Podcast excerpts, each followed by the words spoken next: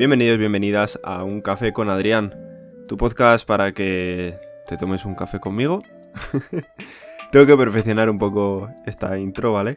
El antiguo Hablemos de Emprender y pues ahora lo que es Café con Adrián, el cual pues simplemente lo que ha cambiado ha sido el nombre, no ha cambiado apenas nada más. Quería darle un pequeño cambio de aire y, así ha sido. Antes de nada me gustaría que os pasaseis por mi página web que es adrianerranz.com, repito, adrianerranz.com y en este episodio vamos a hablar las ventajas y desventajas de un negocio digital frente a un negocio físico. Sí que es verdad que puede haber alguna desventaja en cuanto al negocio digital frente al negocio físico y todo es un poco mental a lo que me refiero yo, así que ahora mismo os cuento. Yo lo que veo sobre todo son más ventajas en un negocio digital antes que un negocio físico. Y todo esto os voy a explicar todo muy bien porque es. Soy mucho más partidario de un negocio digital, ya que tienes mucho más libertad de movimiento, mucho más libertad de tiempo, de dinero incluso y todas estas cosas. Pero la verdad es que un negocio físico, pues hay negocios físicos que tienen que seguir, por así decirlo rollo supermercados, carnicerías, pescaderías, fruterías, etcétera, etcétera, etcétera. O bares, por ejemplo. Pero sí que es verdad que, por ejemplo, un negocio digital puedes trabajar de tu propia casa, por lo tanto te ahorras local.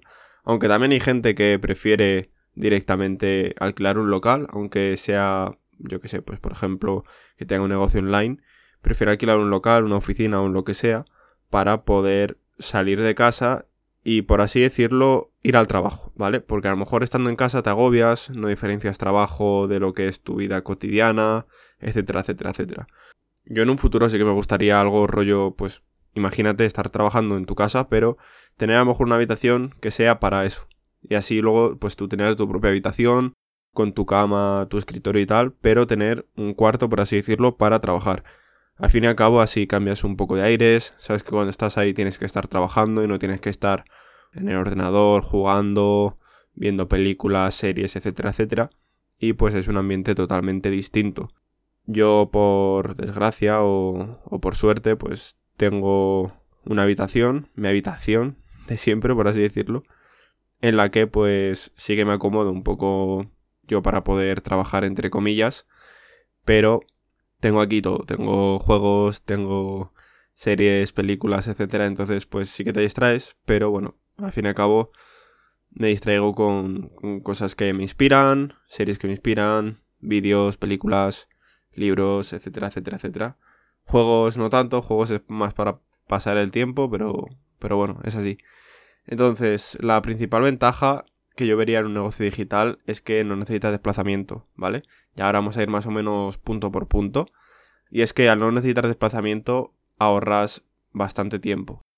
Mínimo si te tienes que mover en tu misma ciudad, a lo mejor tardas 10-15 minutos. O ya lo peor es si tienes que cambiar de ciudad, que a lo mejor estás una hora, dos horas. Y eso me refiero en cuanto a la ida. A la vuelta, date cuenta que entonces es el doble al día. A lo mejor un día puedes perder dos horas o tres horas solo de trayecto. O media hora, ¿sabes? Poniéndonos en el mejor caso, por así decirlo.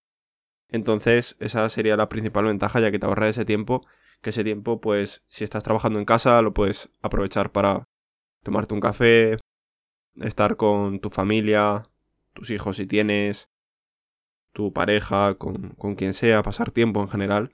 Y entonces, pues, es algo bastante ventajoso. La segunda parte, que también es positiva, sería que es que es más manejable que un ordenador barra móvil. Si trabajas de casa no creo que trabajes pues con, con un pico, ¿vale?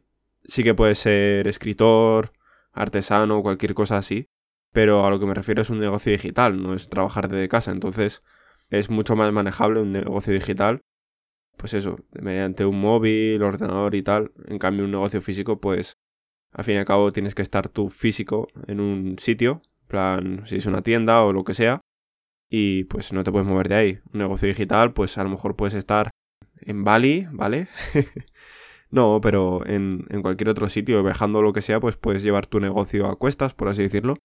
Que sí, que no es todo tan, tan utópico como se cuenta, pero sí que es verdad que puedes tener más libertad de movimiento y si lo que te gusta es viajar, poder viajar y a la vez estar trabajando o pues al menos no descuidar tu negocio al 100% y pues poder tener una vida un poco estilo más nómada si quieres, obviamente. Porque siempre he visto lo típico de, wow, un negocio digital, la vida nómada, no sé qué, tal. Pero si no quieres, pues mm, no, a ver. Pero claro, también es pues dependiendo lo que tú quieras un poco. El tercer punto sería horario flexible. A esto a lo que me refiero es algo rollo, pues que tú puedes estar trabajando a la hora que quieras del día. Sí que es verdad que con esto a lo mejor se te puede ir un poco los horarios porque puedes estar a lo mejor un día 14 horas trabajando o cualquier cosa así, pero a lo mejor luego al día siguiente no haces nada. Eso también te tienes que organizar un poco, eso yo creo que todo es un poco organización y ya está. O sea, simplemente coger y decir, vale, pues voy a estar trabajando esta mañana desde esta hora a esta hora y si tengo que salir a lo que sea o llevar a alguien a, a donde sea o lo que sea, lo puedes hacer. O sea, no tienes que decir, no, tío, es que estoy trabajando y no puedo hacerlo. Sí, o sea, te sales un momento y ya está.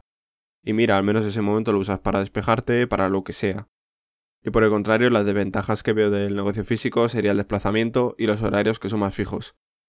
Más puntos no tengo, o sea, eso es simplemente más o menos un poco lo que he comentado. O sea, no voy a comentar estas desventajas del negocio físico porque ya lo he comentado como ventajas del negocio digital.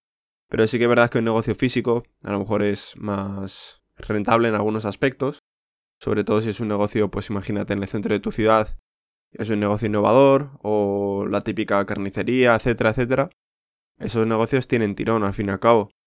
Claro, ahora por ejemplo en, los momentos en los que estamos, pues esos negocios son los que más sufren y los que están más aventajados son los supermercados de toda la vida, porque es ahí donde va la gente, uno que, cuyo nombre no quiero mencionar, al igual que los negocios digitales son los que ahora están más hacia adelante, más aventajados, por decirlo de alguna manera. Y a esto con lo que me refiero es que, pues, tienes que pensar si en tu vida lo que vas a querer es trabajar en negocio físico o en negocio digital. O también si quieres emprender o no quieres emprender, obviamente. Porque normalmente un negocio digital, a no ser que seas un, un autónomo o que tengas teletrabajo, por así decirlo, si no, es que lo que toca es emprender. Es hacer las cosas por tu propia cuenta, ver un poco cómo, cómo te apañas la vida, que eso es más o menos un poco lo que quiero ver yo no tener, por así decirlo, que depender de nadie, ya que no me gustaría, porque al fin y al cabo, pues como está pasando ahora mismo, si dependo de alguien, esa persona me puede decir, mira, pues ahora estamos pasando un mal momento, lo siento, pero adiós. En cambio, si soy yo mismo, pues ya tengo que ver yo cómo me las apaño, cómo saco las castañas del fuego, para decir, vale, a ver cómo tiro para adelante.